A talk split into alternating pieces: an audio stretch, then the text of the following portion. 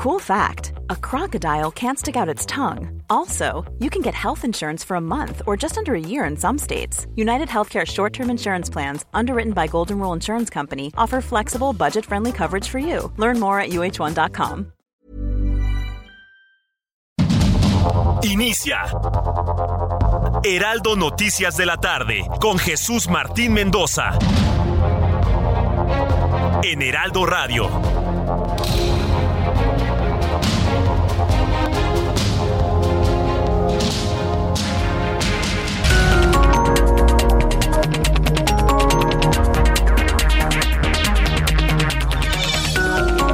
Son en este momento las 6 de la tarde con un minuto, hora del centro de la República Mexicana. Bienvenidos, muy buenas tardes.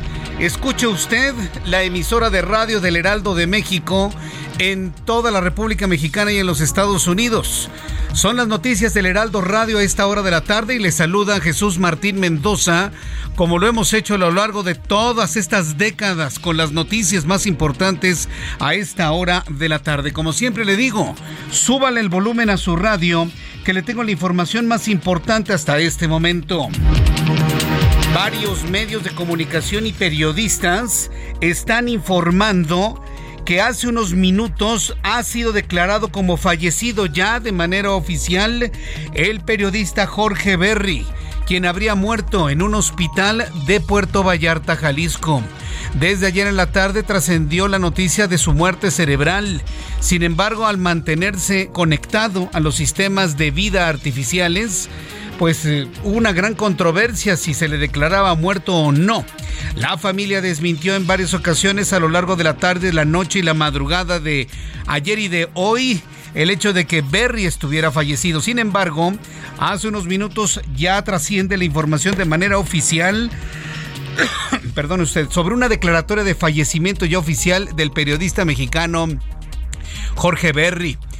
Eh, la noticia trasciende y sobre todo se vuelve dramática si tomamos en cuenta que en menos de seis semanas, cuatro periodistas importantes han perdido la vida. Ricardo Rocha, Nino Canún, Talina Fernández y ahora Jorge Berry.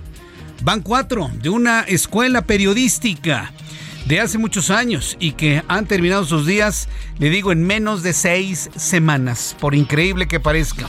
Más adelante le voy a tener todos los detalles de esto aquí en el Heraldo Radio.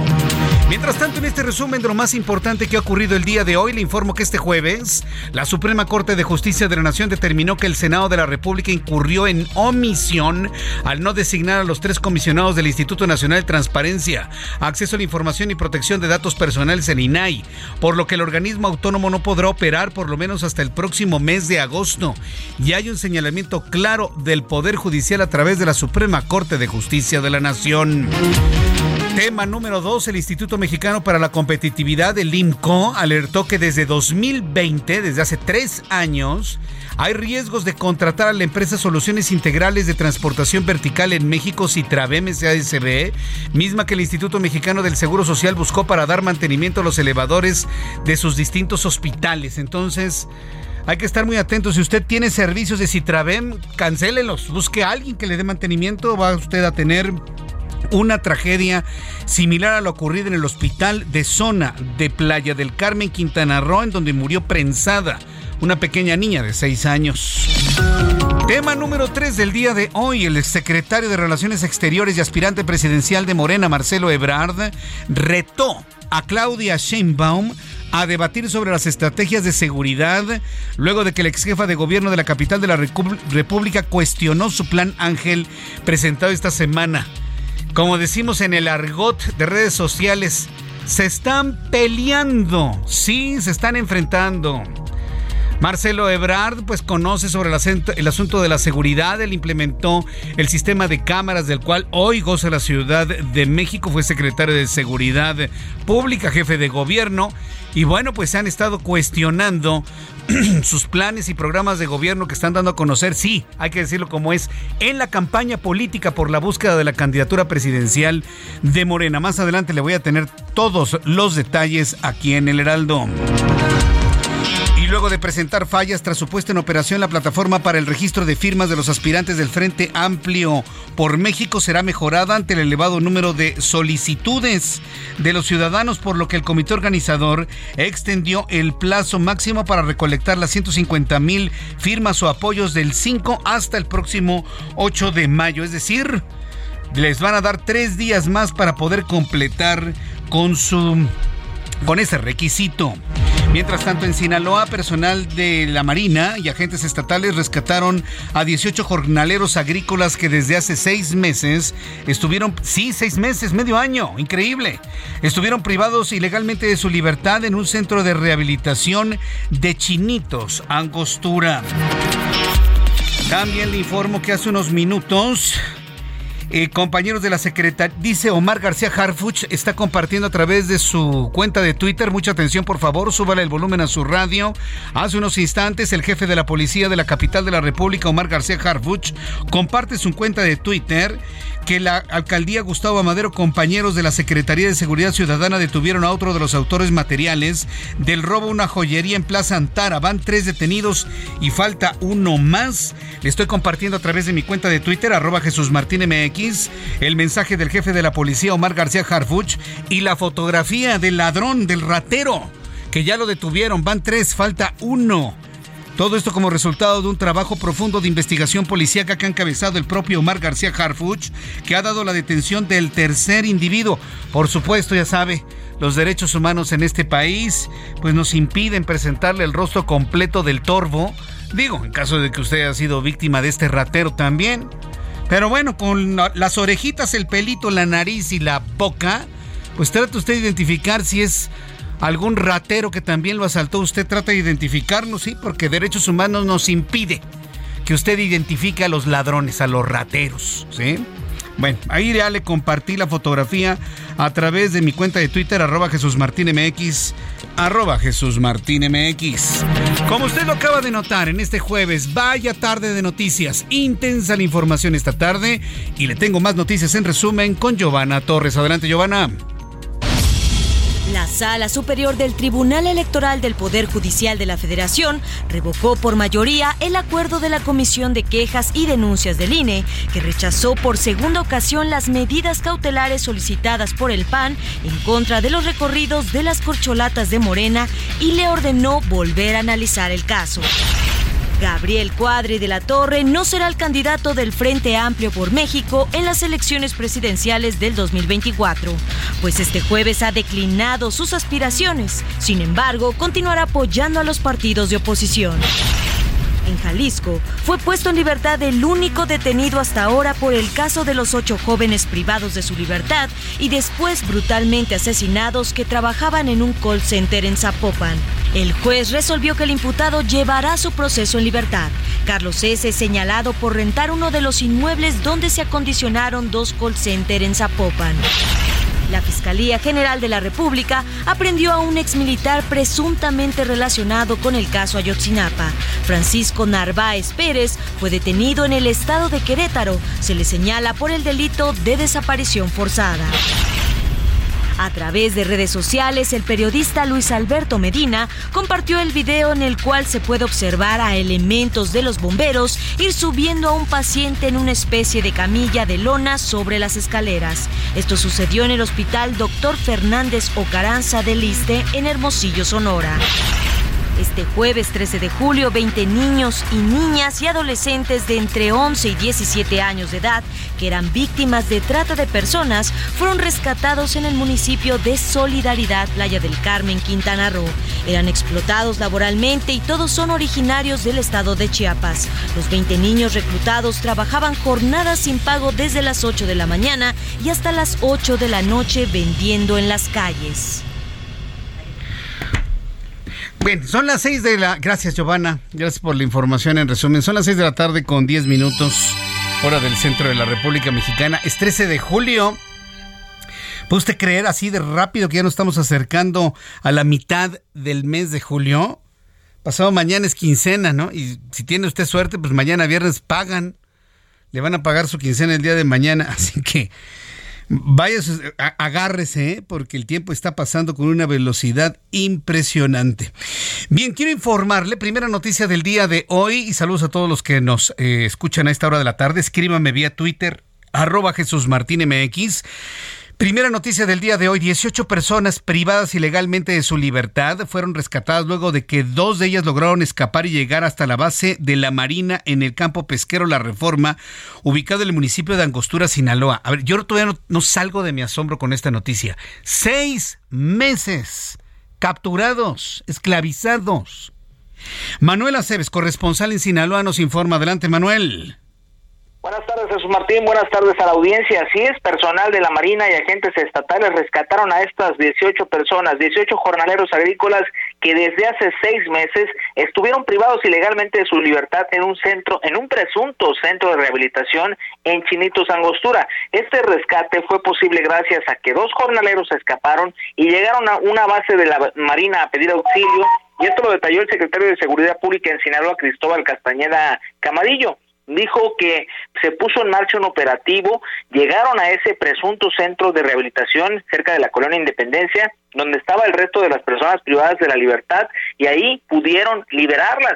Hoy se le preguntó al gobernador Rubén Rocha Moya al respecto, negó que sea un caso, eh, que sean casos de esclavitud, dijo sí se está dando, es parte de la violencia, pero estamos investigando dónde más pudieran darse este tipo de situaciones para acabar con ellas sobre todo porque es una costumbre que se, que se ha venido detectando en los campos agrícolas, no se había dado en un presunto centro de rehabilitación como este, se va a investigar y se va a llevar, se va a llegar a las últimas consecuencias. Jesús Martín fue lo que decía el gobernador Rubén Rocha Moya al respecto. es el reporte desde Sinaloa. Pero a ver, dime una cosa, ¿quién tiene la capacidad logística y te diría económica para darles de comer, beber, servicios a 18 personas durante seis meses? ¿Quién hace esto? Exactamente. ¿Quién hace esto? Exactamente, Jesús Martín, por lo cual se especulaba, se ha dicho en la Vox Populi que pudiera ser incluso que estuvieran trabajando para el crimen organizado y es parte de lo que se va a investigar. El propio gobernador dijo que no se descarta esta posibilidad, pero ya serán las investigaciones las que arrojen ese resultado si es que realmente estaban también trabajando. Por lo pronto se sabe que trabajaban, los empleaban, para hacer jornadas agrícolas. Sí, a ver, yo, no creo que les dieran ahí su desayunito, su comidita, su cenita, a ver, bañate, ve al baño, cambio de ropa, lavado de todo, toda la logística durante seis meses para tenerlos nada más encerrados. Hay algo que no me checa en todo esto, ¿eh? Así es, definitivamente. Estaban en muy malas condiciones, incluso descalzos, algunos con los guaraches rotos, definitivamente. Los que mejor estaban prácticamente, pero la mayoría estaban en muy malas condiciones, desnutridos. Y lamentablemente, pues estos casos se han venido dando también en otros campos agrícolas. Recientemente, en la zona norte del estado, también se había detectado recientemente un campo agrícola donde lamentablemente los jornaleros estaban en pésimas condiciones, hacinados, la, incluso se dieron casos de, de, muerte en, algunos infantes, precisamente por este tipo de situaciones. Correcto, pues gracias por esta información. Nos vamos a mantener muy atentos del avance de la investigación sobre este caso, Manuel Aceves, y te agradezco toda la información desde Culiacán, Sinaloa. Que tengas muy buenas tardes. Buenas tardes, estaremos atentos. Hasta luego, que te vaya muy bien. Qué raro, ¿no? de estas cosas verdaderamente extrañas, ¿no? ¿Para qué los tenían? Lo más seguro es que estaban trabajando. No estaban, digamos, encerrados, retenidos, secuestrados, sino que estaban realizando alguna actividad económica que les valía, bueno, por lo menos ir al baño.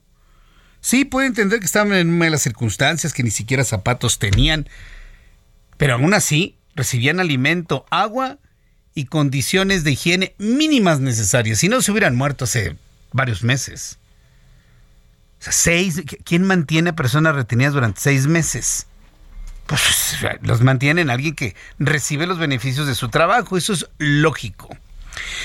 Aquí el asunto es que yo no creo, sinceramente, que vaya a avanzar mucho de la investigación. Gracias, Héctor. Que vaya a avanzar mucho de la, de la investigación sobre este caso y se va a perder dentro del cúmulo de noticias que todos los días se acumulan, se aglutinan en, las mesas de la redacción de todos los periódicos, de todas las radios, de toda la televisión y de todas las redes sociales. En fin, veremos si efectivamente conocemos la verdad de todo esto. En otros asuntos, eh, el día de hoy, jueves, el Instituto Mexicano para la Competitividad alertó desde 2020 o que desde 2020 hay un riesgo de contratar a la empresa Soluciones Integrales de Transportación Vertical en México, Citravem, SADCB, así se llama esta empresa, que da mantenimiento a elevadores del Instituto Mexicano del Seguro Social, donde el pasado martes murió una niña prensada en uno de los hospitales de Quintana Roo. A ver, mucha atención, señores empresarios, amigos empresarios, patrones industriales, que en sus naves industriales, edificios industriales, edificios de oficinas han contratado los servicios de mantenimiento de Citravem a ver, señores de mantenimiento, de recursos humanos, de contabilidad, a ver, revisen, revisen, porque si los tienen dentro de sus proveedores, aguas, ¿eh? Aguas. Porque todo parece indicar que no nada más es Quintana Roo, que, que tienen otros casos de mal mantenimiento o no mantenimiento y cobrar por no hacer o hacer mal las cosas. Ángel Arellano Peralta nos tiene un resumen completito de en dónde se ha visto involucrada esta empresa. La empresa Soluciones Integrales de Transportación Vertical en México SADCB, Citravem, que estaba encargada de reparar el elevador que mató a la niña Aitana de 6 años en un hospital de Lins de Playa del Carmen, Quintana Roo, probablemente no cumplía con la experiencia requerida en contrataciones públicas debido a su reciente creación, por lo que sus servicios constituían un riesgo. Así lo advirtió desde 2020 el Instituto Mexicano para la Competitividad por medio del Índice de Riesgos de Corrupción, una herramienta digital desarrollada por el IMCO. El 9 de julio pasado, Aitana, de 6 años, ingresó al hospital de Playa del Carmen con dengue y síntomas de alarma. La niña era conducida al área de hospitalización y al momento de ingresarla al elevador con la mitad del cuerpo afuera, este se activó. La menor quedó prensada de la cintura para abajo y murió. El director del IMSS, Zoe Robledo, difundió un video ayer donde explica por qué esa empresa da mantenimiento a los ascensores, pero también narra la forma en que Citravem atendió un llamado para que un técnico arreglara este equipo, instalado en el Hospital General de Zona 18 de Playa del Carmen, el cual ni fue reparado ni se avisó que seguía fallando, razón que provocó la tragedia.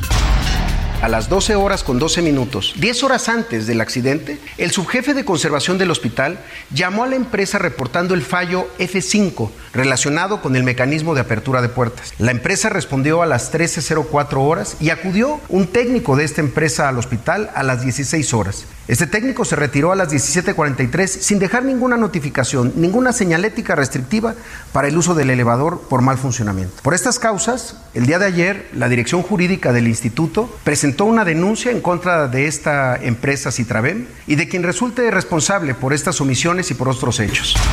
Citravem fue creada el 31 de mayo de 2018 en Sinacantepec, Estado de México, para dar mantenimiento a maquinaria e instalaciones eléctricas y realizar proyectos de ingeniería. Sin embargo, al momento de su creación, sus servicios no incluían dar mantenimiento a elevadores, sino que este rubro lo agregó en octubre de 2021, según actas de la empresa reportadas ante el Registro Público de Comercio. A pesar de ser una empresa nueva y sin experiencia probada, en enero de 2019 el IMSS la contrató para dar mantenimiento a los elevadores de los hospitales de la región oriente del Estado de México, cuando ni siquiera la empresa había manifestado dedicarse a este tipo de servicios. Cada año fue acumulando contratos por adjudicación directa, invitación o licitación, en 2019 fue un contrato, pero la suerte le sonrió a Citravem porque en 2020 y 2021 fueron cuatro. En 2022 logró ocho y en lo que va de 2023 lleva 10, por lo cual se ha embolsado 31 millones 349 mil pesos.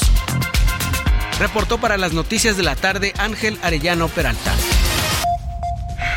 Muchas gracias Ángel Arellano Peralta por toda la información que se genera sobre este asunto. Oiga, qué tristeza. Yo no salgo todavía de, del impacto emocional que me ha provocado la muerte de una niña prensada en un elevador. La verdad es que nos recuerda todos los posibles traumas que tenemos con los elevadores. Todos.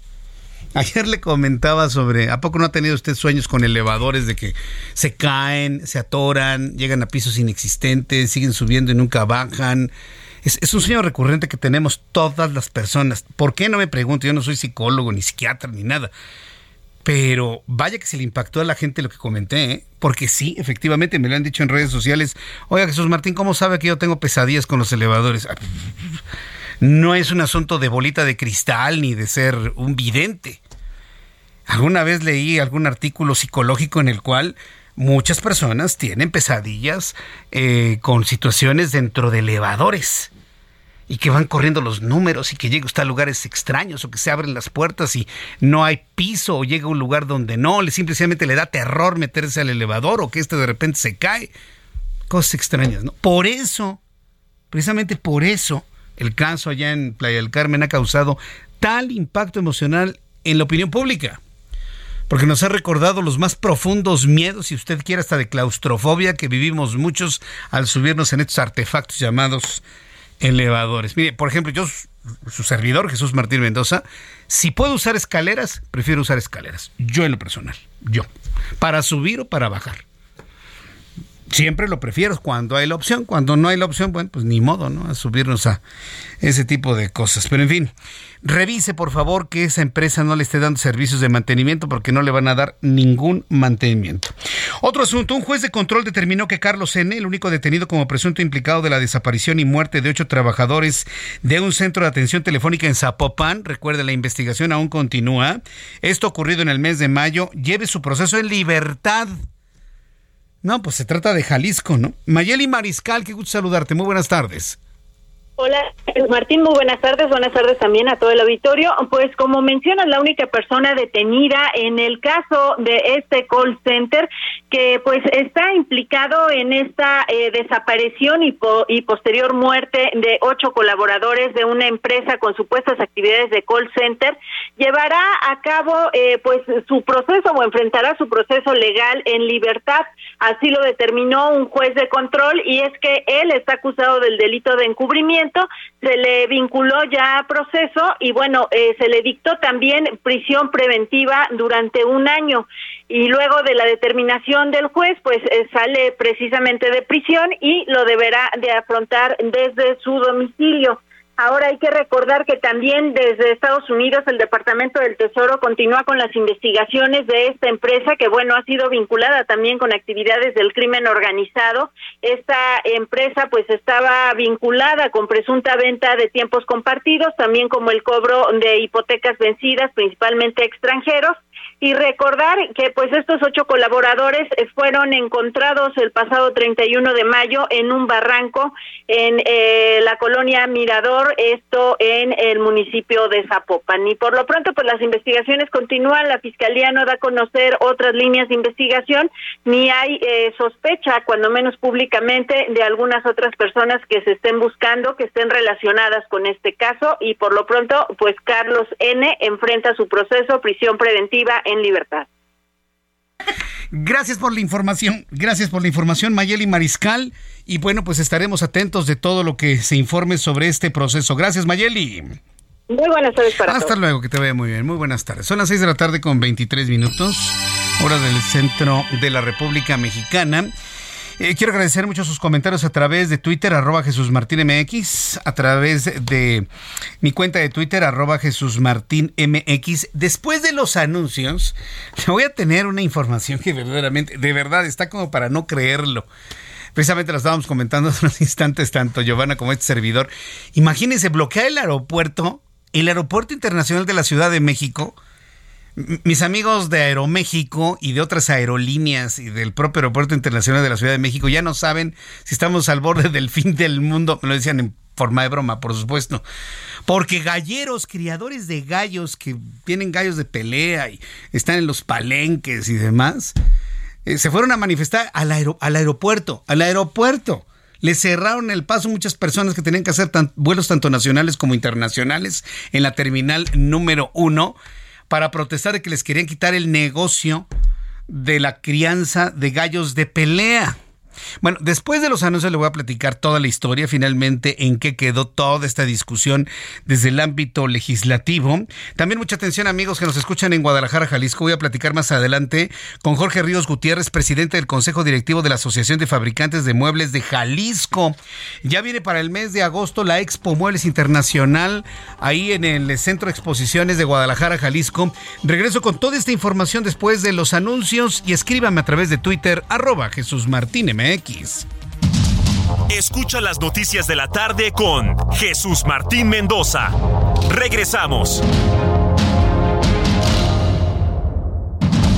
Continúa Heraldo Noticias de la tarde con Jesús Martín Mendoza.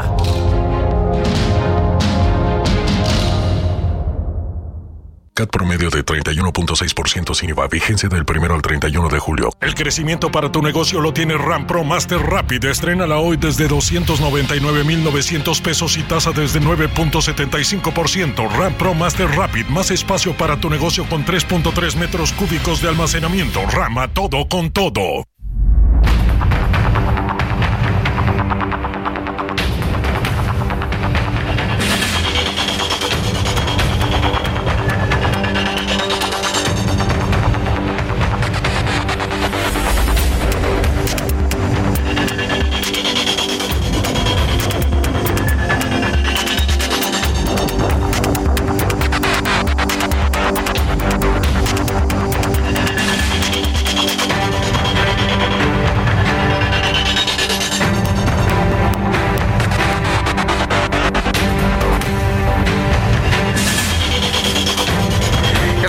Tarde, 6 de la tarde con 31 minutos hora del centro de la República Mexicana. Continuamos escuchando el Heraldo Radio. Mire, ya es un hecho, ¿eh? Ya está confirmado el fallecimiento de Jorge Berry. Mire, era cuestión de, horas. Y, abre esto, evidentemente, el gran debate, ¿no? El gran debate. ¿Dónde empieza y dónde termina la vida? ¿Dónde termina la vida? ¿Cuando deja de funcionar el cerebro o cuando deja de funcionar el corazón? ¿O cuando dejan de funcionar ambos? Es un gran debate que nadie ha podido resolver en este momento. Un debate tan, tan intenso como es el decir dónde empieza la vida propiamente dicho, ¿no? En el momento en el que el espermatozoide entra en el óvulo o en el momento en el que se empiezan a reproducir las células dentro del óvulo o en el momento en el que empieza a latir el corazón del embrión, que eso sucede entre las 10 y las 12 semanas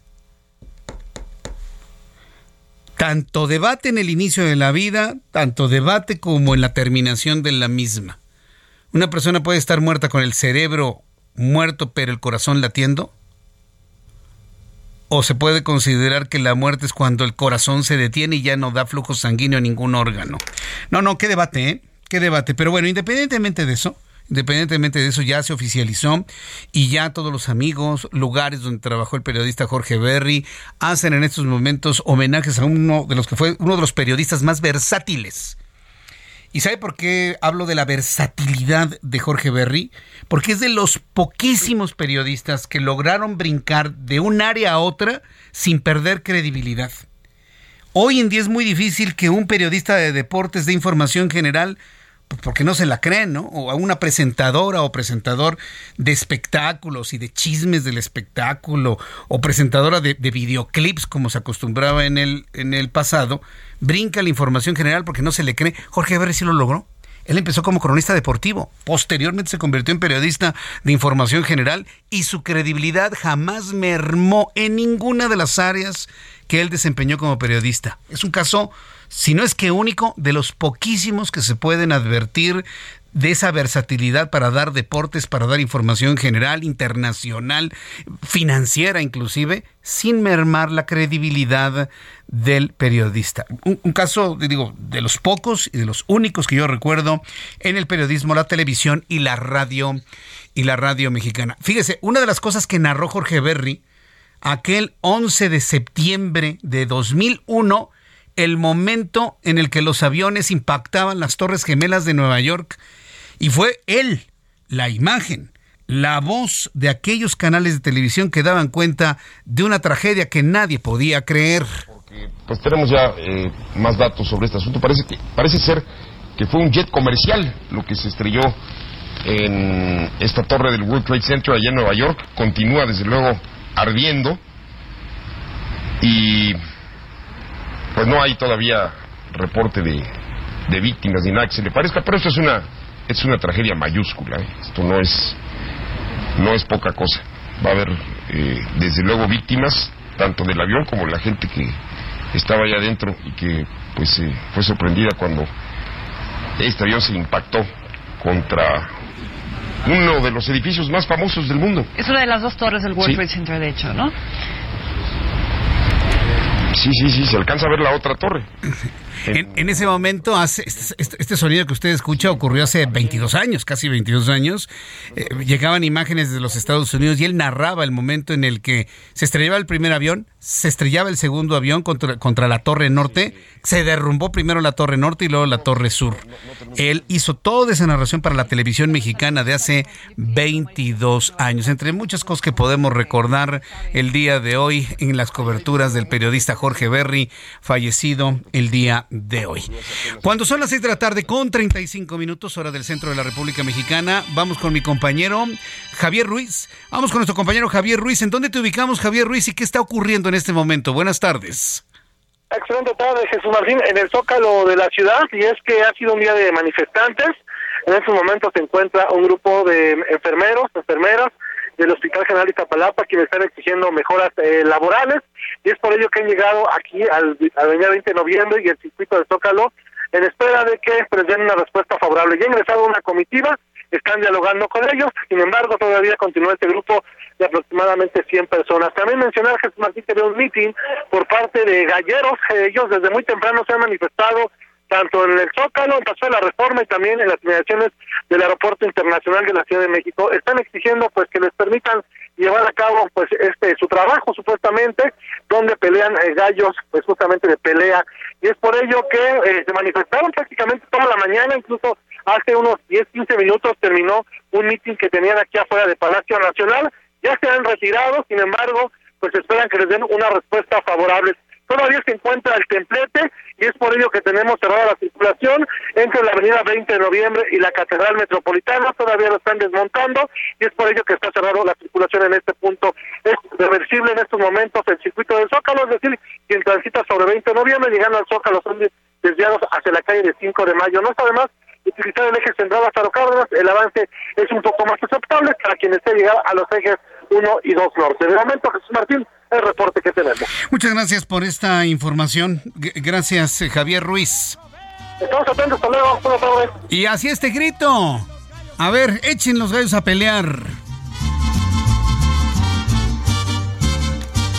A la feria de San Marcos del Merito Aguascalientes van llegando los valientes con su gallo copetón. Y vaya que si fueron valientes, ¿eh? Estos hombres y mujeres que crían gallos de pelea y que se fueron a protestar al aeropuerto internacional de la Ciudad de México. No, bueno. Eso solamente sucede en México, sin duda alguna retosándonos el gusto, no se sienten ni las horas, con tequila y cantadoras, es un puro corazón. No, mejor ni hablemos de tequila, ¿no? Que dicen que hoy es viernes chiquito, ¿no? mejor ni les recuerdo, porque no, no llega ni a su casa y hay que llegar a casa. Son las 6 de la tarde con 38 minutos, hora del centro de la República Mexicana. Bien, en otras noticias, quiero informarle que la Sala Superior de la Suprema Corte de Justicia de la Nación le dio un respiro al Instituto Nacional de Transparencia, Acceso a la Información y Protección de Datos Personales. E, e, en términos médicos, prácticamente respiración de boca a boca, ¿eh? hasta con desfibrilador en términos médicos, pues determinó que el Senado ha sido omiso por no nombrar a los comisionados faltantes del órgano autónomo y le da más tiempo de vida a este instituto. Diana Martínez, reportera del Heraldo Media Group, nos informa aquí en el Heraldo. Adelante, Diana. Así es, Jesús Martín, te saludo con gusto. La Suprema Corte de Justicia de la Nación determinó que el Senado de la República incurrió en omisión al no designar a tres comisionados del Instituto Nacional de Transparencia, Acceso a la Información y Protección de Datos Personales, el INAI. Sin embargo, pues el organismo autónomo no podrá operar por lo menos hasta agosto próximo.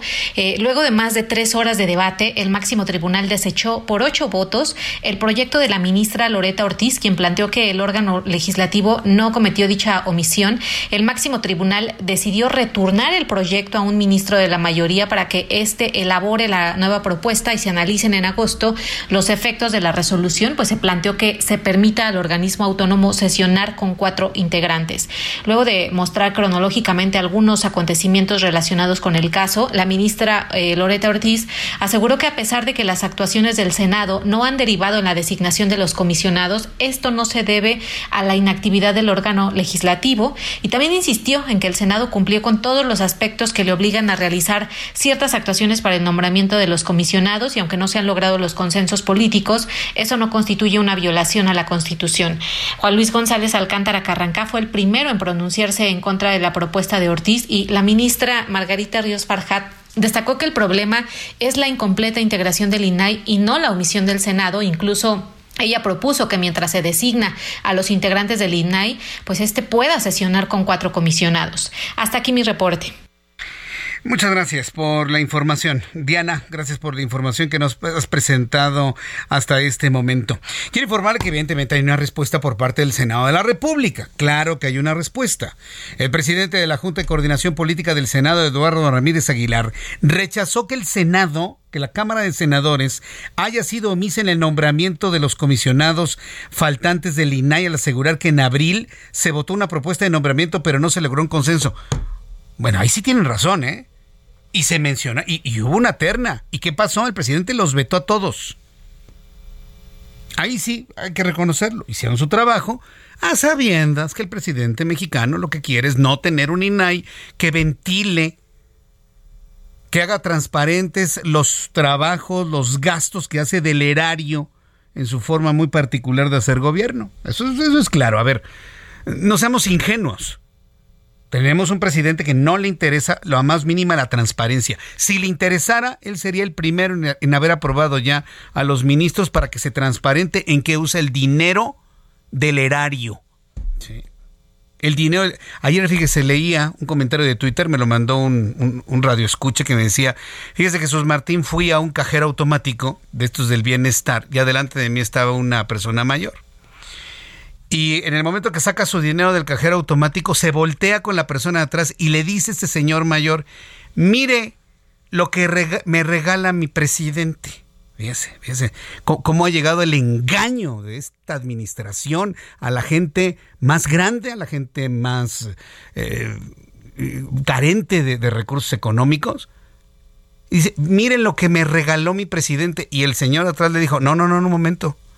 Eso no es ninguna dádiva ni, regalo de su presidente.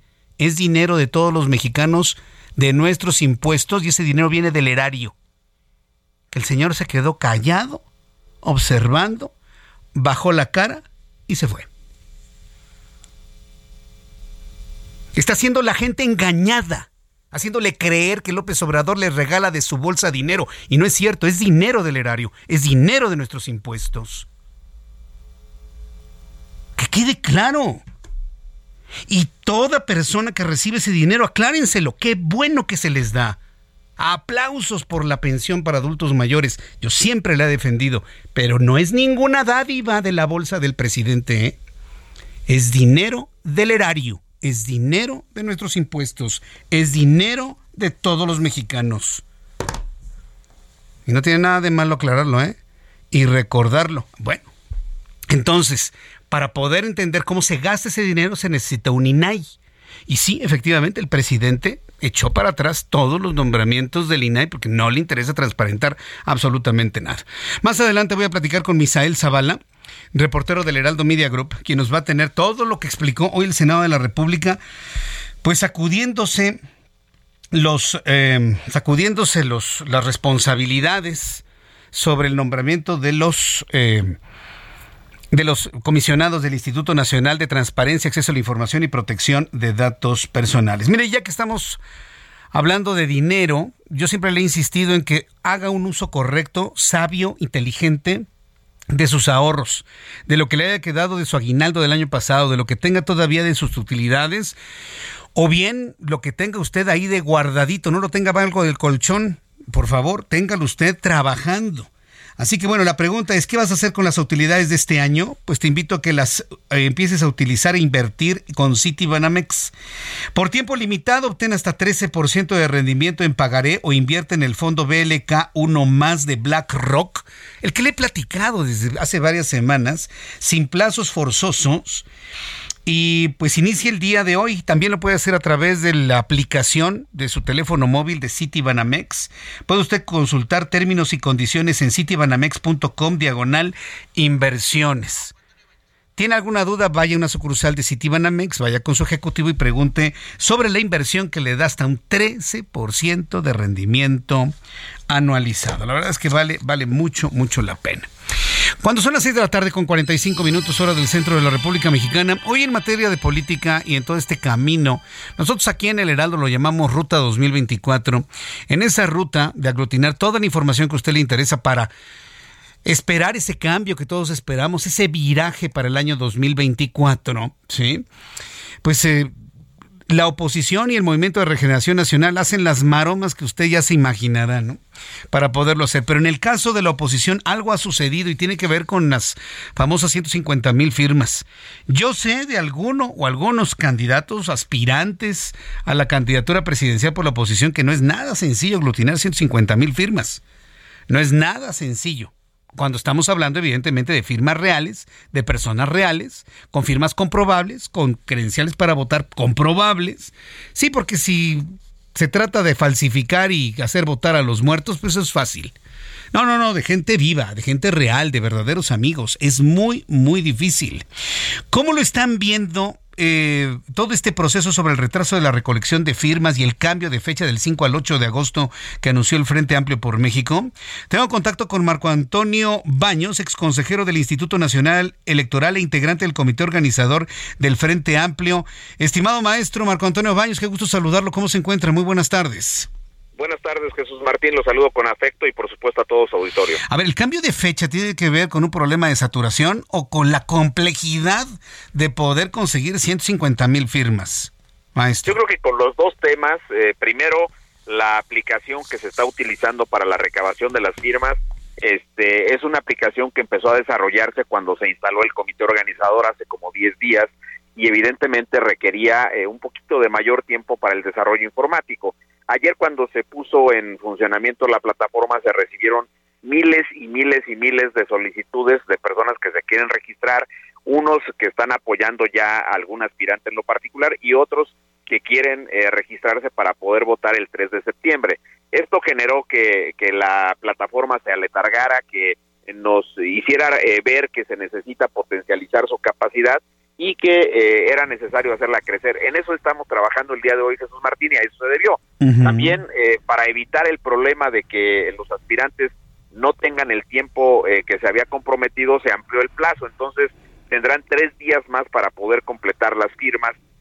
originalmente habíamos señalado el 5 de agosto como fecha conclusiva del ejercicio de recolección de las firmas y habíamos establecido que en ese momento definiríamos si se habían juntado o no las 150 mil. Ahora con este problema y también para darle un poco de más tiempo a los aspirantes, creció en tres días ese plazo y terminaremos hasta el día eh, 8 eh, de agosto.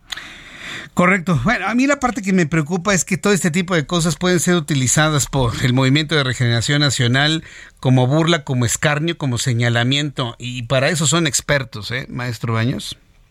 Sí, tiene, usted toda la razón, pero eh, estamos dándole una explicación objetiva, clara, transparente a, a, las personas que nos escuchan.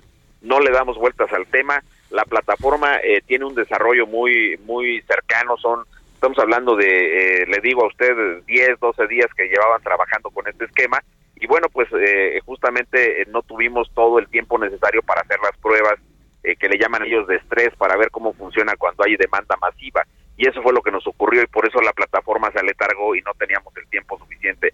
Lamentablemente, pues esto es casi casi una guerra, enfrente hay eh, toda una eh, campaña articulada en favor de las seis personas que están contendiendo del otro lado y evidentemente cualquier cosa que, que se haga bien o mal, eso hay que decirlo con claridad, eh, Jesús Martín, se haga bien o se haga mal alguna situación en este ejercicio que está haciendo eh, con organizaciones ciudadanas, los partidos de la coalición Va por México, mm. pues será referido por el presidente y tomado en la mañanera como un esquema para eh, estar cuestionando permanentemente no solamente el ejercicio, sino a los aspirantes y en este caso pues a estas eh, complicaciones que son absolutamente normales según nos ha explicado la empresa que, que tiene a su cargo el desarrollo de la aplicación. Bueno, pues siendo así, pues qué, bueno que se le da más tiempo a los aspirantes, a los participantes de todo este proceso, porque tiene que ser un proceso que esté libre de toda duda, ¿no? Porque eso en, sí mismo va a dar las certezas para que resulte ganador en este proceso, maestro Baños.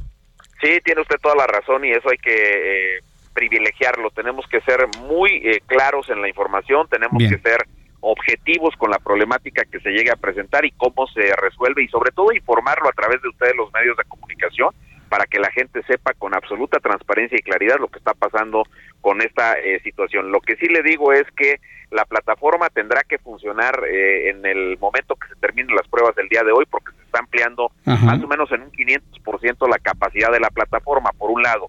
En segundo lugar, también eh, vamos a dar todas las garantías para que el manejo de los datos personales sea eh, con la protección y con la garantía que requiere cada persona que va a confiar al momento de permitir la eh, fotografía de su credencial de lector para, para el ejercicio.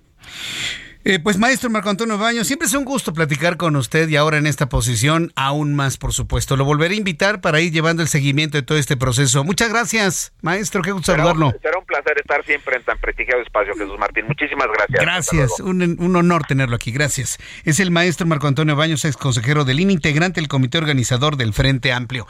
Son las 6 de la tarde con 51 minutos hora del centro de la República Mexicana. Entre todo esto, sí debo reconocer que una de las cosas que se han detonado durante estos meses es la actividad económica. Y cuando hay actividad económica y hay un poco más de dinero, pues hay quienes están pensando en renovar sus muebles tanto de casa como de oficina. Ya viene la Expo Muebles Internacional del 16 al 19 de agosto de este año y me da mucho gusto saludar a Jorge Ríos Gutiérrez, presidente del Consejo Directivo de la Asociación de Fabricantes de Muebles de Jalisco. Estimado Jorge Ríos, bienvenido, muy buenas tardes. Muy buenas tardes, José Martín, gusto saludarte enviamos un fuerte abrazo desde Guadalajara. Un, favor, mi nombre es Jesús Martín. Muchas gracias por estar aquí con nosotros.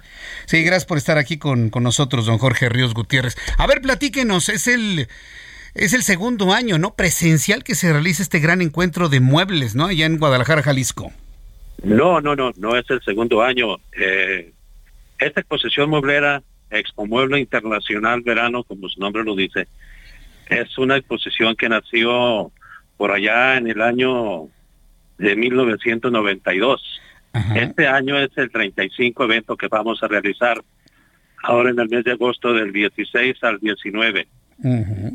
Del 16 al 19. Sí, me refería al segundo después de la pandemia, porque cuando hubo pandemia no hubo ningún tipo de actividad eh, presencial, ¿no? De esta naturaleza, don Jorge. Efectivamente, tiene todas las razones. Es el segundo año que llevamos a cabo este evento después de toda esta situación que tuvimos que enfrentar de la pandemia. ¿Y, cuál es la expectativa que tienen ustedes para este año? Eh, primeramente quiero platicarte un poquito, mira, eh, esta exposición moldera, como te decía, nació por allá en el año de 1987. Eh, y la expectativa que tenemos en esta ocasión, las expectativas son muy buenas. Estamos esperando un promedio de 40 mil compradores. Eh, vamos a exhibir aproximadamente 600 empresas en un espacio aquí en Guadalajara que es el recinto de Expo Guadalajara, el mejor recinto para exposiciones a nivel latinoamericano. Eh, tenemos una expectativa de ventas aproximadamente de mil millones de pesos en todo este evento. Bien, pues eh, tener esa expectativa de ventas, la verdad es que habla de que la, que la industria va, va muy bien. Están exponiendo todo tipo de muebles, ¿verdad? Tanto para eh, casa, habitación, para oficina, para hotelería, para terrazas, para exteriores, interiores, de todo tipo, ¿verdad? Hasta para, para restaurantes, todo tipo de muebles, todo tipo de decoración.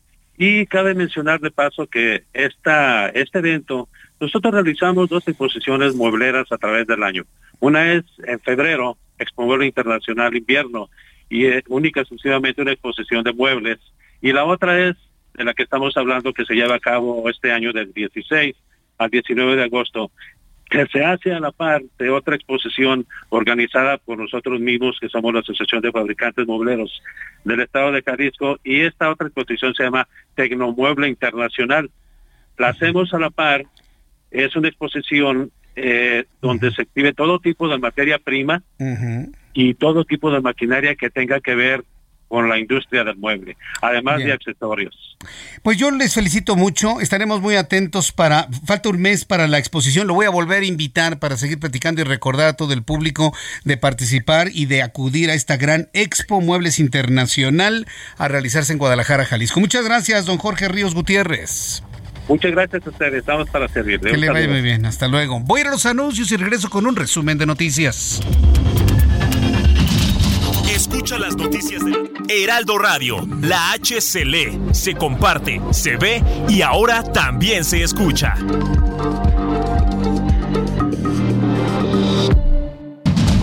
Continúa Heraldo Noticias de la tarde con Jesús Martín Mendoza.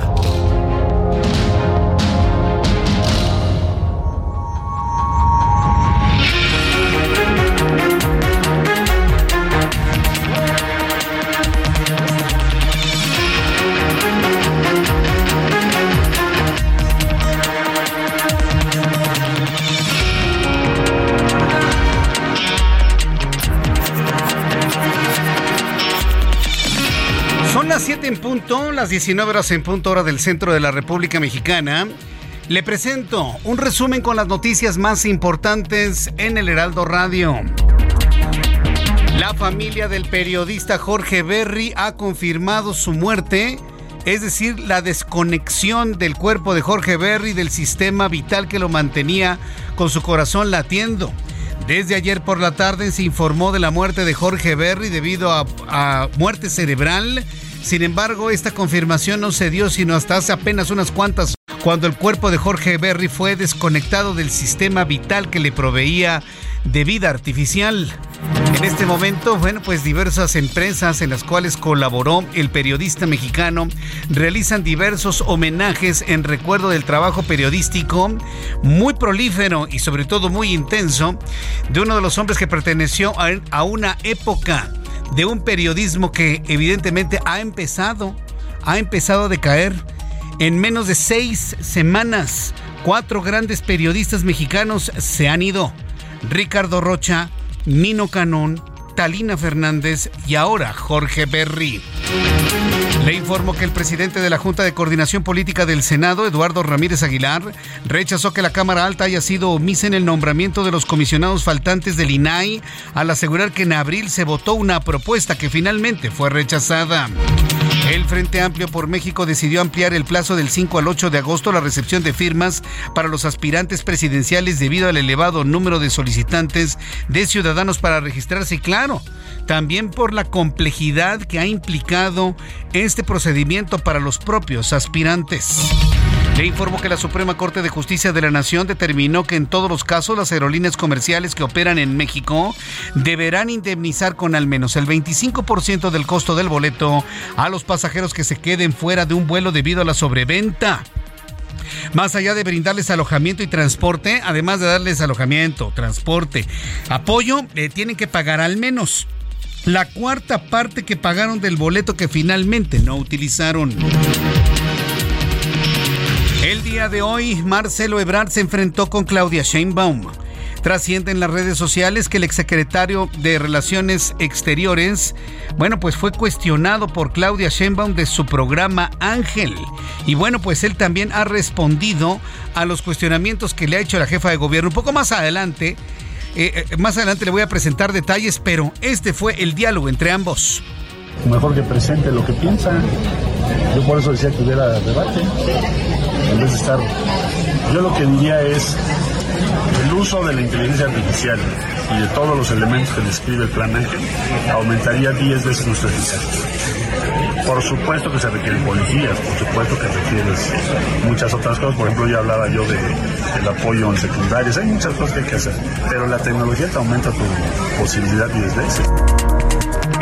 Marcelo Ebrard, pues que presente su propuesta, hombre, a ver si tan, tan mejor que el mío, ¿no? Y evidentemente mucho esta propuesta Marcelo Ebrard la ha fundamentado en la aplicación de la tecnología.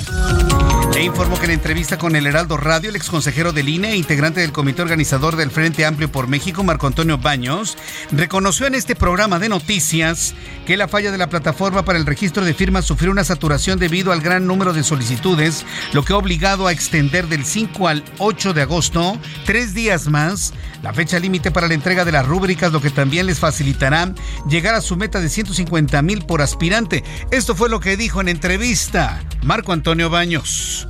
Ayer cuando se puso en funcionamiento la plataforma se recibieron miles y miles y miles de solicitudes de personas que se quieren registrar unos que están apoyando ya a algún aspirante en lo particular y otros que quieren eh, registrarse para poder votar el 3 de septiembre.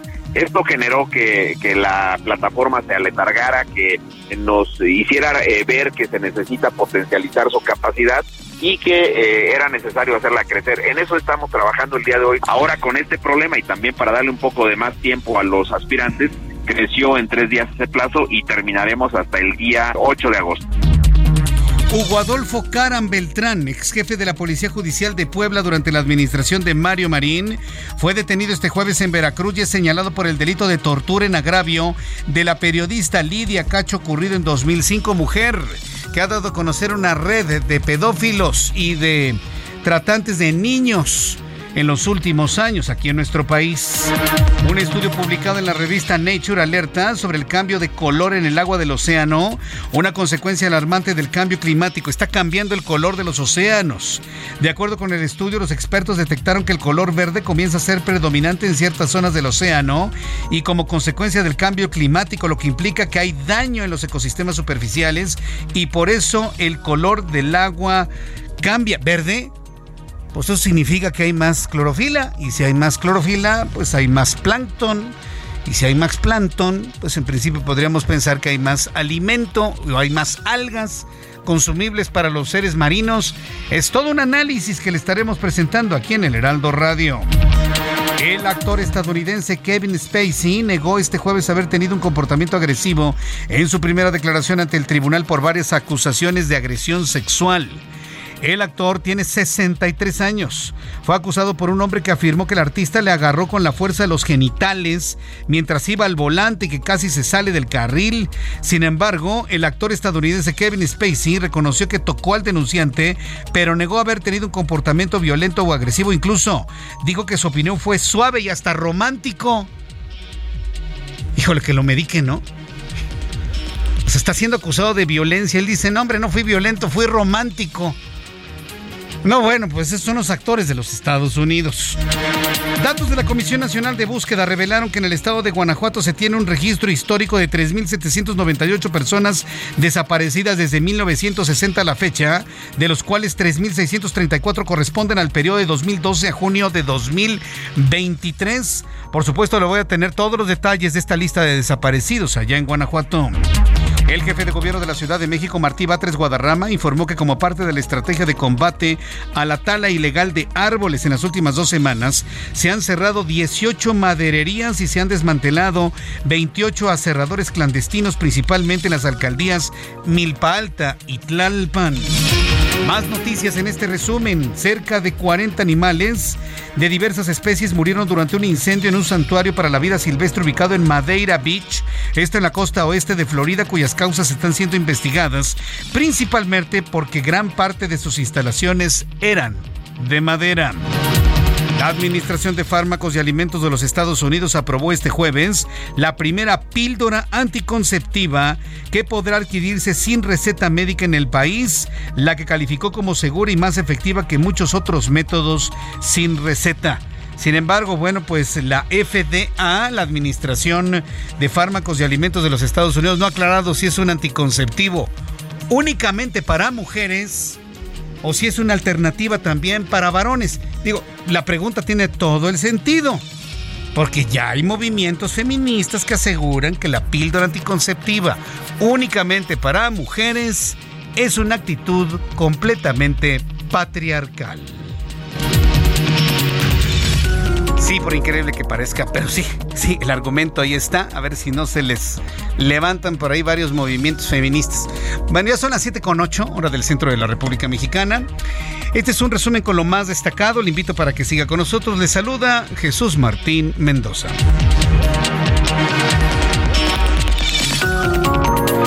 Son las 7.9, 19 horas 9 minutos hora del centro de la República Mexicana. ¿Cómo va en su trayecto rumbo a su lugar de destino? Amigos que nos escuchan en Guadalajara, que nos escuchan en Monterrey, en Oaxaca, en Tijuana, en Tamaulipas. Usted que nos está escuchando en el estado de Veracruz, en Quintana Roo, en Yucatán, en Campeche.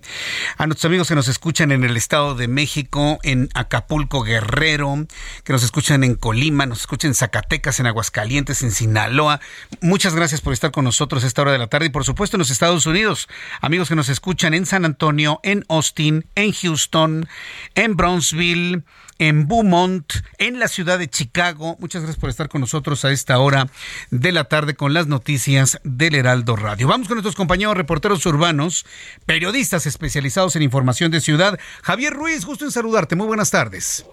El gusto es mío, Jesús Martín, pues ya informamos de este grupo de manifestantes, trabajadores de la salud, que exigen mejoras laborales, ya se han eh, pues prácticamente cerrado la circulación de la avenida 20 de noviembre y el circuito del Zócalo de la ciudad y se espera que se dé una respuesta favorable y es por ello que ya tenemos cortes ya sobre la avenida 20 de noviembre llegando a Venustiano Carranza, todos los vehículos son desviados hacia la avenida José María Pino Suárez, otro grupo más hacia la zona del eje central Lázaro Cárdenas. En estos momentos circulación en el circuito del Zócalo, hay que evitar este punto, de preferencia utilizar como alternativa el eje central Lázaro Cárdenas, el paseo de la reforma, para quien desee llegar hacia la zona norte de la Ciudad de México. De momento, el reporte que tenemos. Muchas gracias por la información, Javier. Muy intenso en donde tú estás. Volveremos a entrar en contacto contigo. Gracias, Javier. Estamos atentos. Eh, estamos atentos. Hasta luego. Hago contacto en estos momentos con mi compañero Mario Miranda. Adelante, Mario. ¿En dónde te ubicamos? Buenas tardes. ¿Qué tal, Jesús Martín? Muy buenas tardes. Nos encontramos en la estación del Metro Hospital General, es una línea 3, Jesús Martín. Y es que hace unos momentos, hace aproximadamente 30 minutos, se dejaron, se desalojaron a los usuarios del metro y esto debido a una de las, a una falla en uno de los trenes. Probablemente se debe a un cortocircuito. Empezó a salir bastante humo. Por este motivo fueron desalojadas todas las personas que se encontraban al interior de esta estación del metro de la línea 3 Jesús Martín.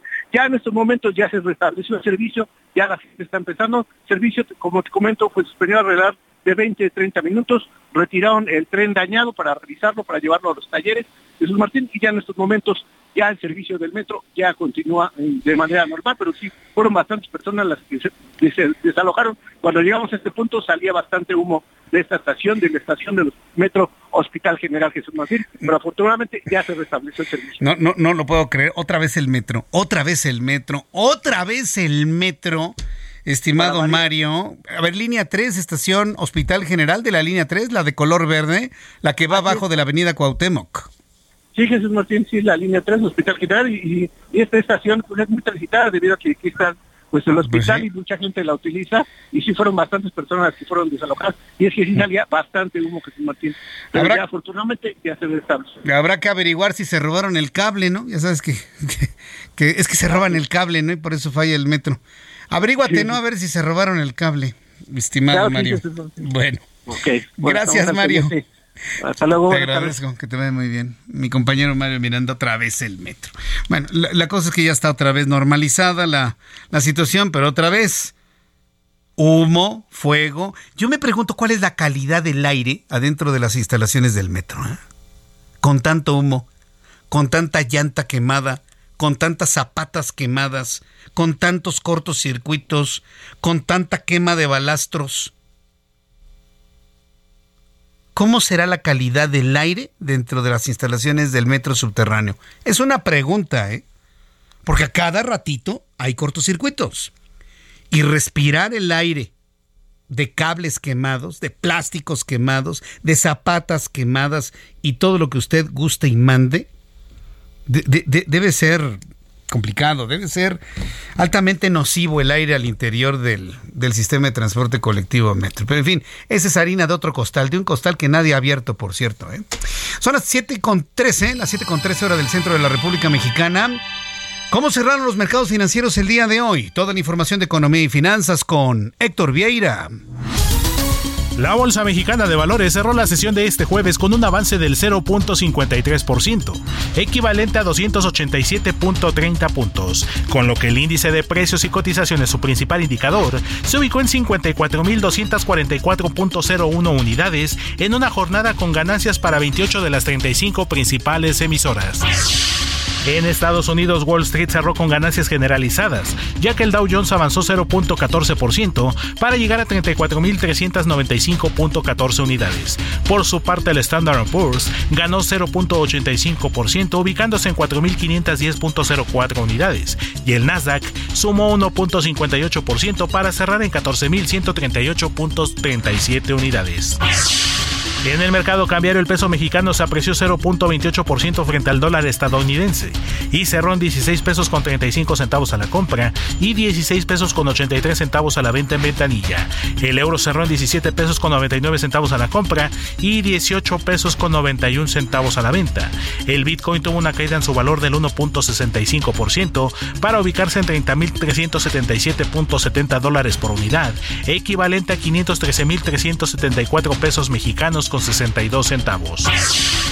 Un informe de la Organización de las Naciones Unidas reveló que la deuda pública mundial alcanzó la cifra récord de 92 billones de dólares, esto en 2022, debido al endeudamiento de los gobiernos para hacer frente a diversas crisis como la pandemia de COVID-19.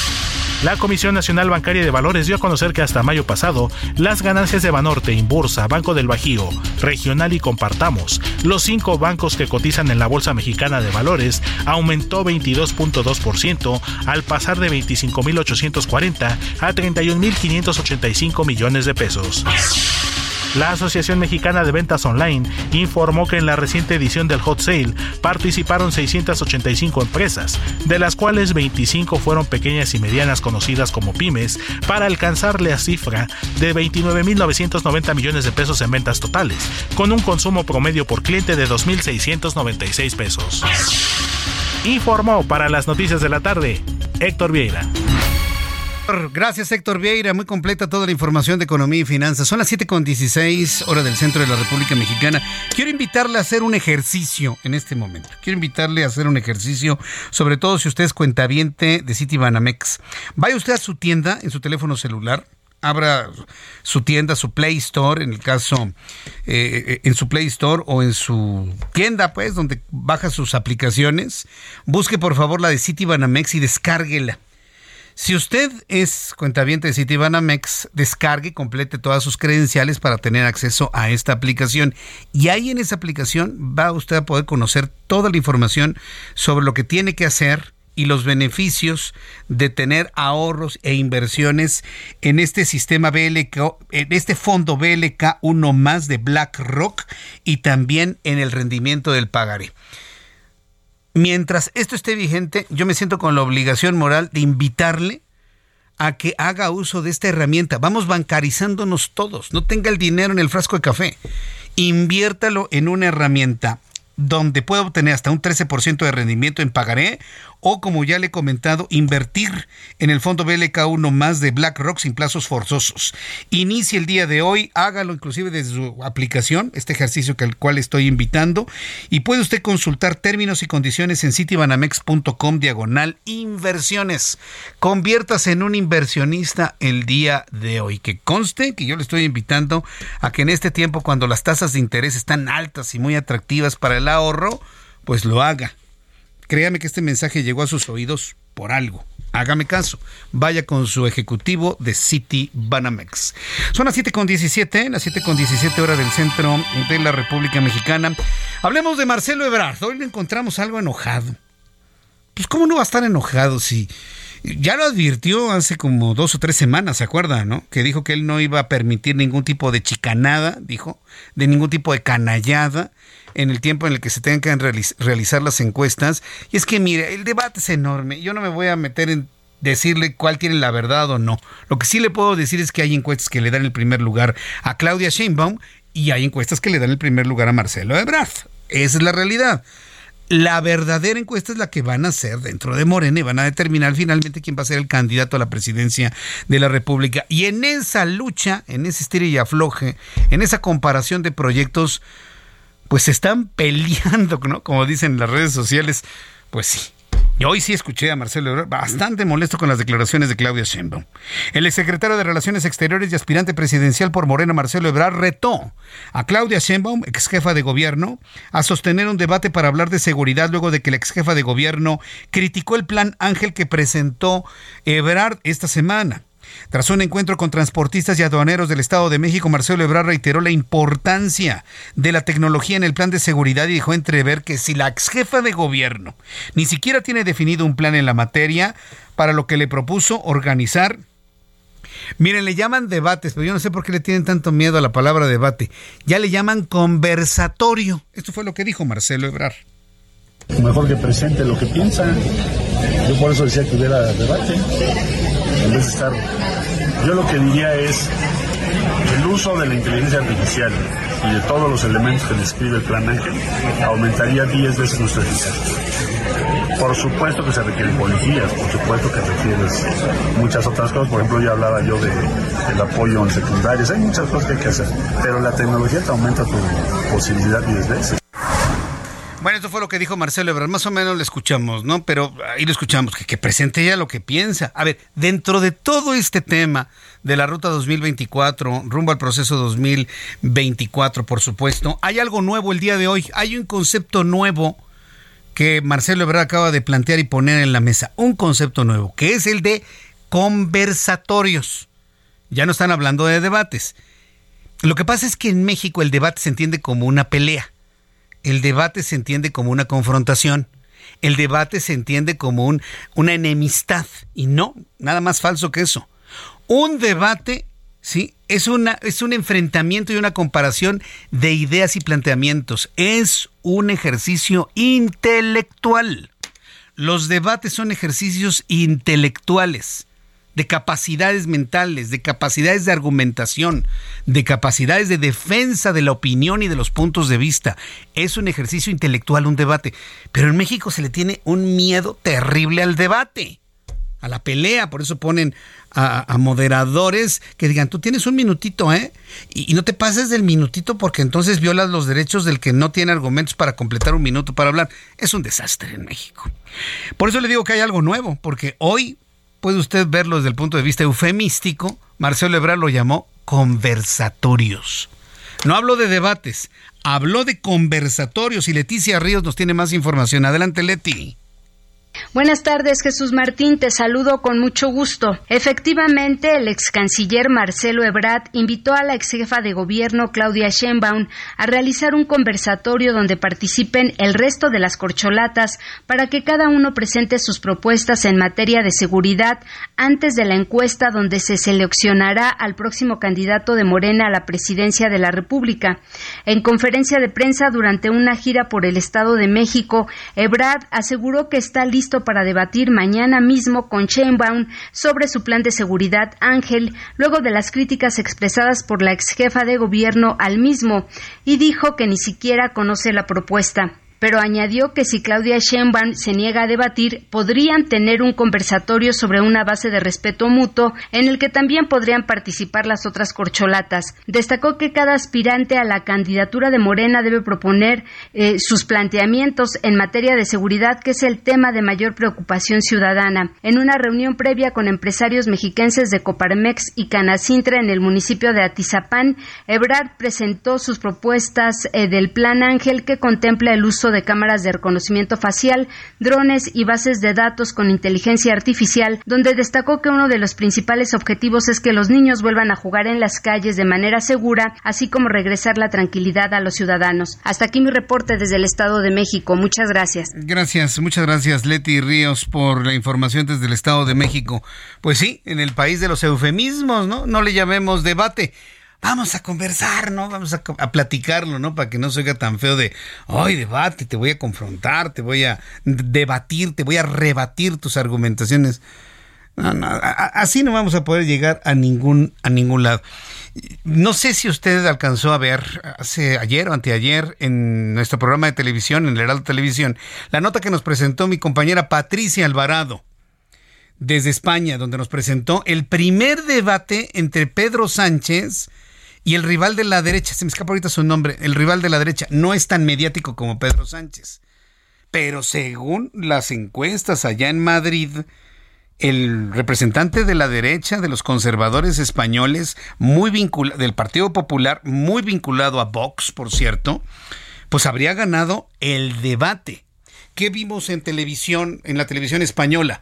A los dos candidatos conversando frente a frente, cara a cara, argumentando sus posiciones. Sí había moderadores, pero no eran el centro. No eran el centro. Alberto Núñez, Feijó. Alberto Núñez Feijo, exactamente, sí, el representante de la derecha. Todo parece indicar que en, las, en, la elección presidencial puede recobrar sus espacios la derecha ya en España. Entonces, ¿usted qué vio? Pues una confrontación de ideas, de conceptos. No se pelearon y se agarraron a golpes pero sí fueron muy intensos mientras había moderadores que iban pues regulando los temas, pero en ningún momento limitar la confrontación intelectual entre los dos participantes. Yo me detengo en esto, ¿eh? porque tenemos que ver debates en México. Tenemos que ver la confrontación intelectual de quienes pretenden gobernar a nuestro país.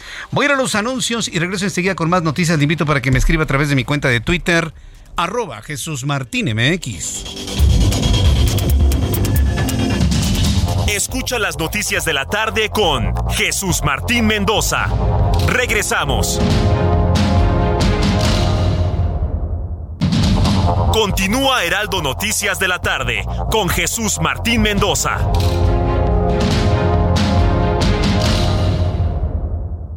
Qué bien te veías en tu boda, ma. Ya casi 30 años. Deberían irse de vacaciones a celebrar. Uy, mija, con qué ojos. Fonacot te presta hasta cuatro meses de sueldo, con el interés más bajo, en efectivo y directo a tu cuenta en 24 horas. Fonacot está conmigo.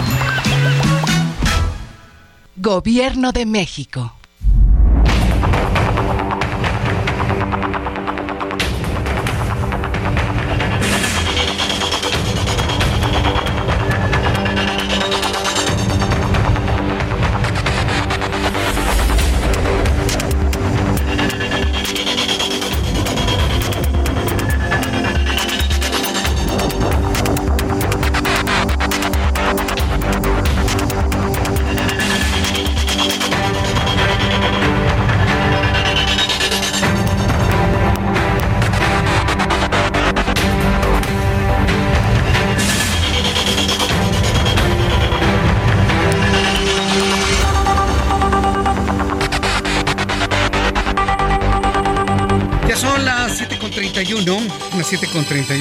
Centro de la República Mexicana. Bien, pues continuamos con toda la información aquí en el Heraldo Radio. Fíjese que el diputado federal de Morena, Hamlet García, bueno, es que están muchos legisladores, pues muy, ¿cómo decirlo? No iba a decir amaestrados, pero se me van a venir encima. No, están muy aleccionados, ¿no? Están muy capacitados, muy sí, aleccionados, ¿no? Para dar maromas, maromas y defender lo indefendible, ¿no? En el caso de Hamlet García señaló que el fallo de la Suprema Corte de Justicia de la Nación que determina que el Senado de la República incurrió en una omisión al no designar a tres comisionados del Instituto Nacional de Transparencia, Acceso a la Información y Protección de Datos Personales es una flagrante y ofensiva violación a la división de poderes. Pues estás muy equivocado, Hamlet. Estás muy equivocado, Hamlet. Ustedes no pueden hacer lo que se les venga en gana sí hay una independencia de poderes, pero hay una correlación de responsabilidades. Y la Suprema Corte de Justicia de la Nación, ignorante, Hamlet García, ¿cómo te llamas? Hamlet García, ignorante. La responsabilidad de la Suprema Corte de Justicia de la Nación es que ni el Ejecutivo ni el Legislativo violenten la Constitución. Esa es la labor de la Suprema Corte de Justicia de la Nación, respetar la Constitución. Si tú como legislador no lo entiendes, no lo sabes, renuncia como legislador Hamlet si no lo sabes. Y si sí lo sabes y aún así das estas maromas y estas mentiras mediáticas, entonces la perversión de ustedes tiene niveles insospechados. ¿eh? Dije perversión. ¿Por qué perversión? Porque engañan a la gente más ignorante de este país, que tristemente es la mayoría. Pero mientras existamos medios y periodistas libres, no lo vamos a permitir, Hamlet. Lo vamos a informar, les vamos a informar, es la única herramienta que tenemos, informar a la gente que conozca las cosas. ¿Cuál es la labor de una Suprema Corte de Justicia de la Nación? Defender la Constitución. Y si ustedes como legisladores aprueban algo que la violenta y de manera flagrante, la Suprema Corte de Justicia los va a parar, los va a detener con el apoyo de millones de mexicanos que ya queremos un cambio. En la línea telefónica, Adrián Alcalá, él es comisionado del Instituto Nacional de Transparencia, Acceso a la Información y Protección de Datos Personales. Estimado Adrián Alcalá, me da mucho gusto saludarlo. Bienvenido. ¿Cómo se encuentra? Hola Jesús Martín, ¿cómo está usted? Muy buenas noches y gusto saludar a su audiencia. Pues la verdad es que estamos bien y de buenas eh, con esta resolución que hoy tomó la Corte a través de una mayoría en donde se determinó varias cosas. Y la primera ahorita que está escuchando precisamente, eh, a ver, la Corte Suprema desde la creación, eh, desde la creación, porque recordar que este es un modelo que se adopta del, del, constitucionalismo estadounidense, la Corte Suprema precisamente eh, como era un poder, digamos, el poder con menos poder cuando los constituyentes lo crean, pues el Ejecutivo ejecutaba las leyes, tenía concentración de poder, el Legislativo eh, pues obviamente la el dictado de las leyes, y se le dio a la Corte Suprema, y que el modelo constitucional también lo recoge el mexicano, es precisamente que el Estado de Derecho impere y que la Constitución se haga valer, nos guste o no, pues la Constitución tiene que imperar, y hoy ocho ministros así lo determinaron, determinaron efectivamente en esa división de poderes, por eso se llama división de poderes para equilibrar el poder o que evitar la concentración del poder, como usted lo estaba comentando. Entre otros aspectos, dijo la Corte a través de ocho ministras y ministros que hay una omisión por parte del Senado de la República y esta omisión eh, se traduce en el resultado. Eh, trato de explicarme. Si bien es cierto, ha habido actuaciones de más de, desde hace pues poco más de 400 días, casi 500 días que se generaron las dos vacantes en el INAI, concretamente a partir del primero de abril del año 2022, estas no se han concretado. Y entonces la Corte dijo, a ver, esta omisión trae como resultado la inactividad, pero además, la inactividad del INAI, pero además también trae por consecuencia que se violente el diseño que el propio constituyente, que los legisladores mismos le dieron al pueblo de México un instituto conformado por siete personas, hombres y mujeres, y eso está violentando al diseño institucional. Entonces, eso fue uno de los principales aspectos que, que se comentó. Y por otra parte, también los ministros dijeron que los nombramientos de los comisionados y en consecuencia de todos los integrantes de los órganos autónomos no pueden estar sujetos a intereses políticos, a caprichos, a intereses personales y tampoco pueden ser discrecionales, opcionales y un término muy importante, indefinidos. Eh, hay, algunos ministros comentaron de, del plazo de 60 días que establece el artículo 18 de la Ley Federal de Transparencia y bueno, a pesar de que el artículo 60 establece un plazo anterior de 60 días, anterior a que se concluya el cargo, lo que sí dijeron los ministros es que no puede estar indefinido el, la falta de designación, perdón, de comisionados. Y eso nos va a permitir en el nuevo proyecto que se determinen los alcances de esta sentencia y que tendrá por efecto pues que se ordena al Senado de la República que cumple en plazo determinado, que no puede ser indefinido y que cada quien cumpla con su rol constitucional. Nosotros tenemos un rol constitucional, ustedes como medios de comunicación también tienen un rol constitucional, promover la libertad de expresión, difundir información veraz, oportuna. Todos en esta sociedad tenemos un rol que tiene marco o techo constitucional o asidero constitucional y eso es lo que determinó la Corte y por supuesto, de verdad, que sí estamos de bien y de buenas con esta sentencia de la Corte. Esta sentencia de la Corte, ¿cómo es que les da más vida, más tiempo, o, qué tanta certeza da que después de esto, por lo menos se ha aprobado un comisionado para el INAI y pueden ustedes operar y sacar adelante los más de qué? Ya llevan como cinco mil casos atorados, ¿no? Aproximadamente. Sí, poco más de cinco mil cien eh, asuntos ya con una propuesta de definición, tenemos más de siete mil cien en trámite dentro del propio instituto. ¿Cómo nos da vida? Bueno, nos da vida de primer, porque se parte de la idea de que sí hay una violación al diseño institucional. Entonces la Corte tuvo que intervenir eh, de una manera porque en un diseño ordinario no tendría que suceder esto, cada quien hace su papel y cumple con su papel. Ante la inactividad del Senado de la República, bueno, el, la Corte le va a ordenar eh, a que designe en un plazo al Senado de la República a las tres personas o que cubra las tres vacantes para que el INAI pueda operar. Ahora bien, vamos a esperar esa, e, ese nuevo proyecto de sentencia y hay algo muy importante que al final se dijo y que empezó a decir la ministra Ríos Farhat y la secundaron los ministros Laines, el ministro Luis María Aguilar, en el sentido de que se nos debe de dejar permitir funcionar con los comisionados que actualmente estamos integrando el Pleno, es decir, con cuatro bajo la lógica de que estamos tutelando derechos fundamentales o derechos humanos, que es el de la protección de los datos personales y el del acceso a la información. Luego entonces, esa disposición, dijo el ministro Lainez, vamos a interpretar de manera directa cuando la Constitución dice en artículo sexto que el Instituto Nacional debe se integra con siete comisionadas o comisionados. Entonces, esperaremos el nuevo proyecto, esperaremos los efectos y los alcances, pero lo que nos da a nosotros luz y sobre todo a los intereses de esas más de 5.100 derechos que no pueden encontrar una respuesta, que nos permitan sesionar con cuatro, con cuatro comisionados. Eh, yo espero que por lo menos eso, eso fluya, porque estamos en el momento que aunque el Senado de la República apruebe uno, ese uno lo va a rechazar el presidente de la República, eso es claro, ¿no? Y ya lo irá un tercero donde, bueno, ya prevalezca la decisión del Senado, pues yo lo veo muy difícil, muy lejano, sobre todo por el tiempo político que estamos viviendo, comisionado.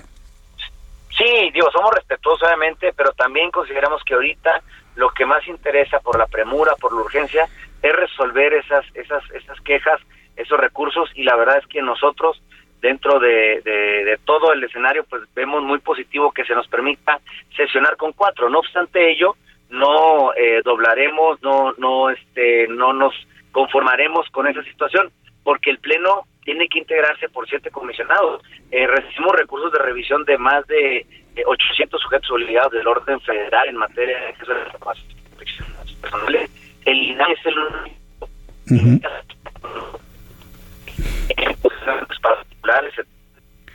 a ver, voy, voy a pedirle al comisionado que, que, se mueva un poquito para que nos dé precisamente este, este concepto, este concepto del cual hemos, le estoy presentando aquí en el Heraldo, pero bueno, pues ha quedado completamente clara esta posibilidad, inclusive la ventana que se abre para poder trabajar con, con cuatro comisionados. Entonces, eh, ya lo tenemos en la línea. Comisionado Adrián Alcalá, entonces nos decía, a ver, estoy, tratando de hacer nuevamente este enlace, es que ya saben, ¿no? Estamos en el centro, en el clímax de, la conversación y qué casualidad, ¿no? Que y mire, ahí está luchando Ángel. Y, ¿Qué pasó, Ángel? No, ¿verdad? A ver, ahí estamos viendo a ver si lo podemos este, recuperar. Raro, ¿no? Pero bueno, a ver, ahí está haciendo, no maromas, Está haciendo malabares, Ángel Arellano. ¿Ya? Ya me dice que ya. A ver, eh, eh, comisionado Adrián Alcalá, entonces nos decía sobre estas atribuciones del INAI, nos decía hace unos instantes, por favor. Efectivamente, es el único organismo a nivel nacional que garantiza la protección de datos personales en el sector privado, de tal manera que si alguna persona que nos está haciendo el favor de escuchar esta transmisión eh, se está quejando porque a lo mejor alguna compañía de teléfono, alguna compañía o algún banco le está llamando y él no le dio sus datos personales, ante la única instancia que puede llamar para quejarse es ante el INAI. Entonces, eh, y además somos segunda instancia, si alguien pide información ante el municipio, por ejemplo, Hermosillo, Sonora, de Monterrey, Nuevo León, y no le satisface la respuesta, nosotros podemos y tenemos esa facultad. Entonces, por, por eso, porque se crearon además muchas facultades, es que eh, la integración es de siete personas. Por ello digo que a pesar de que el Senado, digo que la Corte nos, este, nos pueda habilitar para sesionar con cuatro comisionadas, como bien lo dijo el ministro Lainez, ello no es suficiente, sino que se tiene que respetar el marco constitucional y nosotros seguiremos en el empeño haciendo llamados respetuosos, pero enérgicos al Senado de la República para que cumplan con el mandato constitucional de designar a estas tres personas para que se integre el Pleno conforme se estableció de siete personas. Bien, pues estaremos atentos. Yo les deseo muchísimo éxito en todo este esfuerzo. Qué bueno que nos explicó lo que significa división de poderes, porque veo que muchos legisladores de Morena no lo entienden. También eso yo agradezco infinitamente que lo haya planteado en este momento aquí en el Heraldo. Comisionado Adrián Alcalá, muchas gracias por este tiempo para el auditorio del Heraldo. Gracias por estar aquí. Al contrario, muchísimas gracias. Estoy a la orden. Gracias, hasta luego. Que le vaya muy bien. Es el comisionado Adrián Alcalá, comisionado del Instituto Nacional de Transparencia, Acceso a la Información y Protección de Datos, de datos Personales. A ver, voy a volver a repetir esto, ¿eh? porque necesito que usted, que tiene contacto con gente que pues, no oye noticias, no las lee, no las ve, no las digiere, pues porque, ay, no, las noticias, a mí que me dé mi dinero mi presidente y ya, no. Ah, no, es que a mí nada más me gusta ver la casa de los, ¿qué? De los famosos. Y, porque sí lo hay en México. Gente que nada más consume estas cosas que no aportan, divierten, pero no aportan absolutamente nada. Y que no tengan el concepto de lo que es la división de poderes, platíqueselos. Hagan una labor buena. Platíqueselos. La división de poderes es para no concentrar el poder. Está dividido el poder en tres, en el Ejecutivo, el Legislativo y el Judicial, para no concentrarlo y haya un equilibrio. Y el Poder Judicial está dedicado a cuidar y a velar el cumplimiento y el respeto de la Constitución. Pero pues estos sujetos, que ya no voy a mencionar su nombre, pues ni que me pagara para hacerle publicidad, estos sujetos piensan que la división de poderes es para que cada quien haga lo que se les venga en gana. Fíjense nada más lo pueril del concepto que tiene esta gente de la división de poderes. Y si sí lo comprende como se lo expliqué la primera vez y con este otro argumento tratan de engañar a la gente menos informada, menos preparada, eso se llama perversidad. Como se le vea. Más vale que me digan, no lo sabía Jesús Martín, porque si es lo otro, qué grave, ¿eh? qué grave. Son las 7.45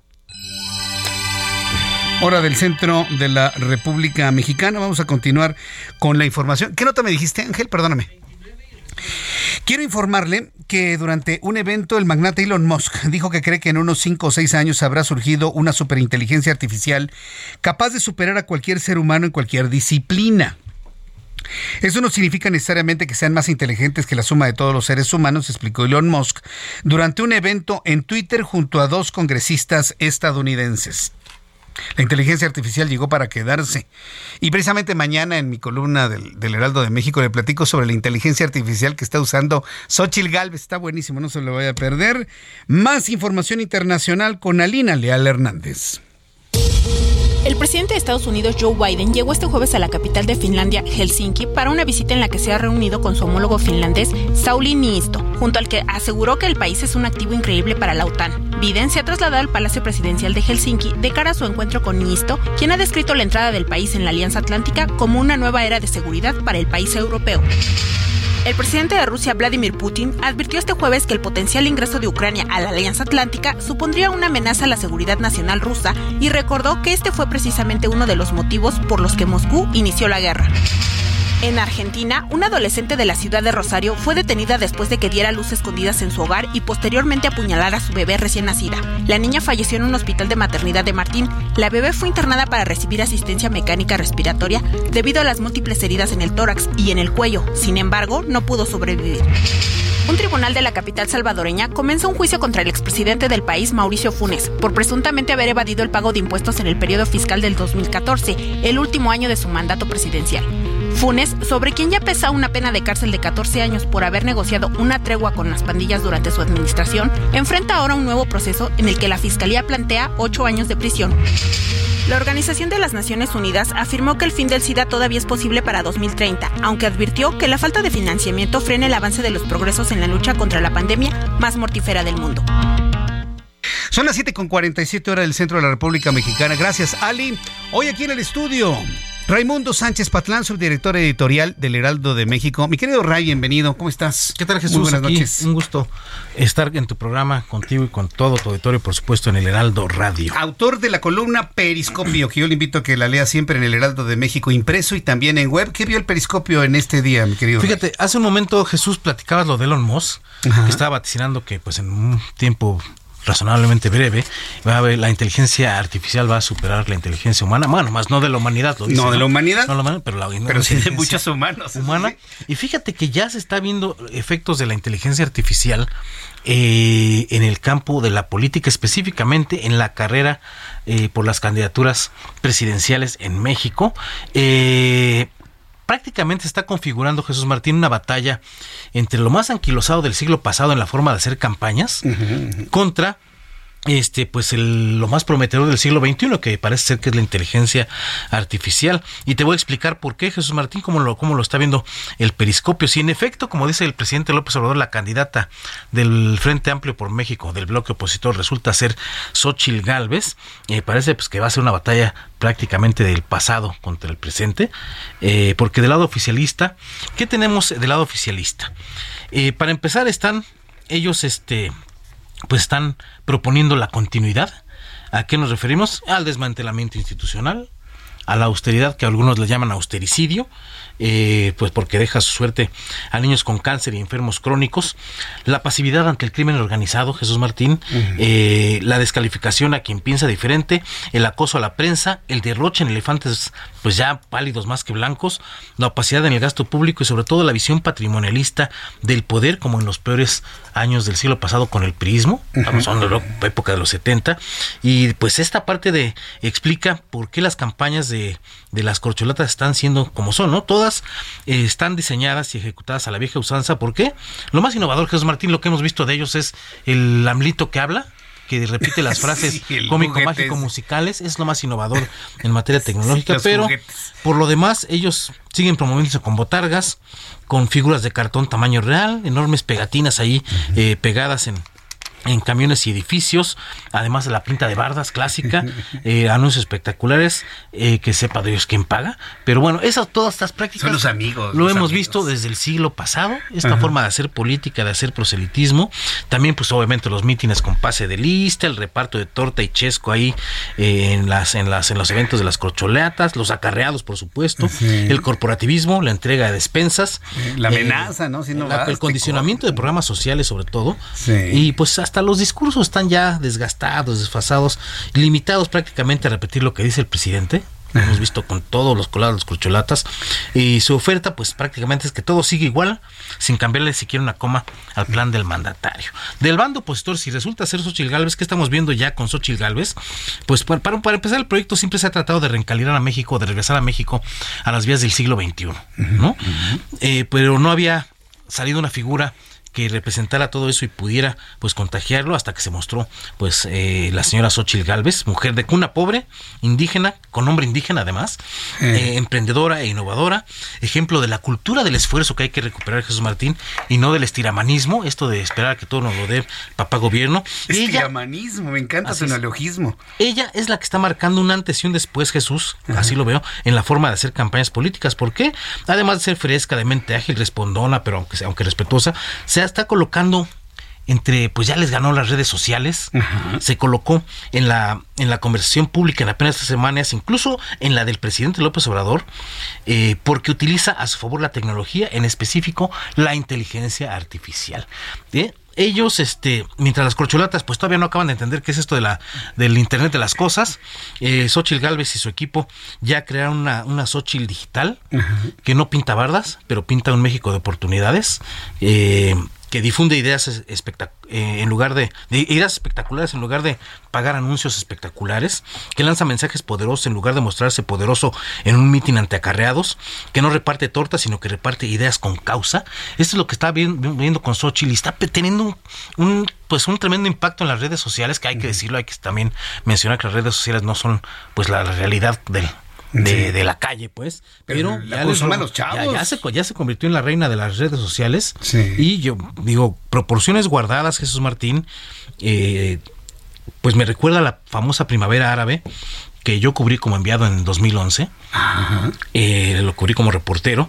Esta pues revolución de Egipto que destronó a Hosni Mubarak, Mubarak este llamado último gran faraón, no hubiera sido tal, Jesús Martín, amigos del auditorio, sin el uso de las redes sociales y la tecnología en los teléfonos celulares. Eso fue lo que hizo que Hosni Mubarak cayera. Porque se organizaban, se mandaban mensajes, las redes sociales fueron importantes y como decía Isaac Asimov, Jesús Martín, cualquier innovación tecnológica modifica las conductas de los seres humanos y Xochitl Galvez lo está aprovechando muy bien para este pues para esta campaña política que está llevando a cabo. Hay tres mensajes de inteligencia de la Xochitl de inteligencia artificial en las redes sociales. A mí el segundo me ha parecido genial, poderosísimo en donde le roba el concepto de la transformación al presidente. Porque ella misma está transformando la forma de hacer política. Ella no está pintando bardas, ¿no? Ella está haciendo...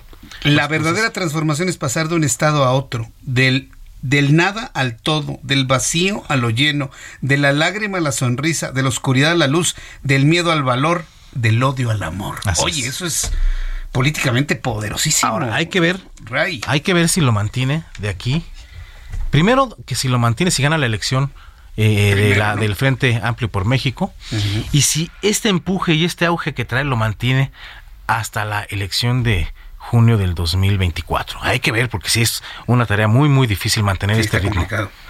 Viene la parte del andamiaje político, el plan de gobierno que está haciendo Gurría y ese punto va a ser sin duda muy interesante para quien gane en el Frente Amplio por México. Mi querido Ray, muchas gracias por tu análisis del día de hoy. Gracias, Jesús Martín. La inteligencia artificial aplicada en la política mexicana. Le invito también para que lea mi columna sobre este mismo tema mañana en el Heraldo Web y bueno, pues yo se lo comparto también a través de mi cuenta de Twitter. Ya nos vamos mañana Heraldo Televisión en punto de las 2 de la tarde, canal 8.1, 161 de Sky HD, Heraldo Radio en punto de las 6 de la tarde en México y los Estados Unidos. Yo soy Jesús Martín Mendoza por su atención, gracias y que tenga usted muy buenas noches.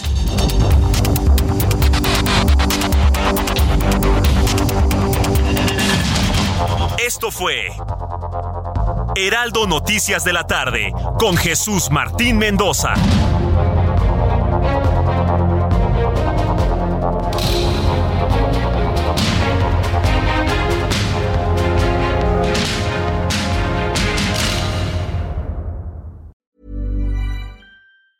Planning for your next trip? Elevate your travel style with Quince. Quince has all the jet setting essentials you'll want for your next getaway, like European linen, premium luggage options, buttery soft Italian leather bags, and so much more. And it's all priced at 50 to 80% less than similar brands. Plus, Quince only works with factories that use safe and ethical manufacturing practices. Pack your bags with high-quality essentials you'll be wearing for vacations to come with Quince. Go to quince.com slash trip for free shipping and 365-day returns.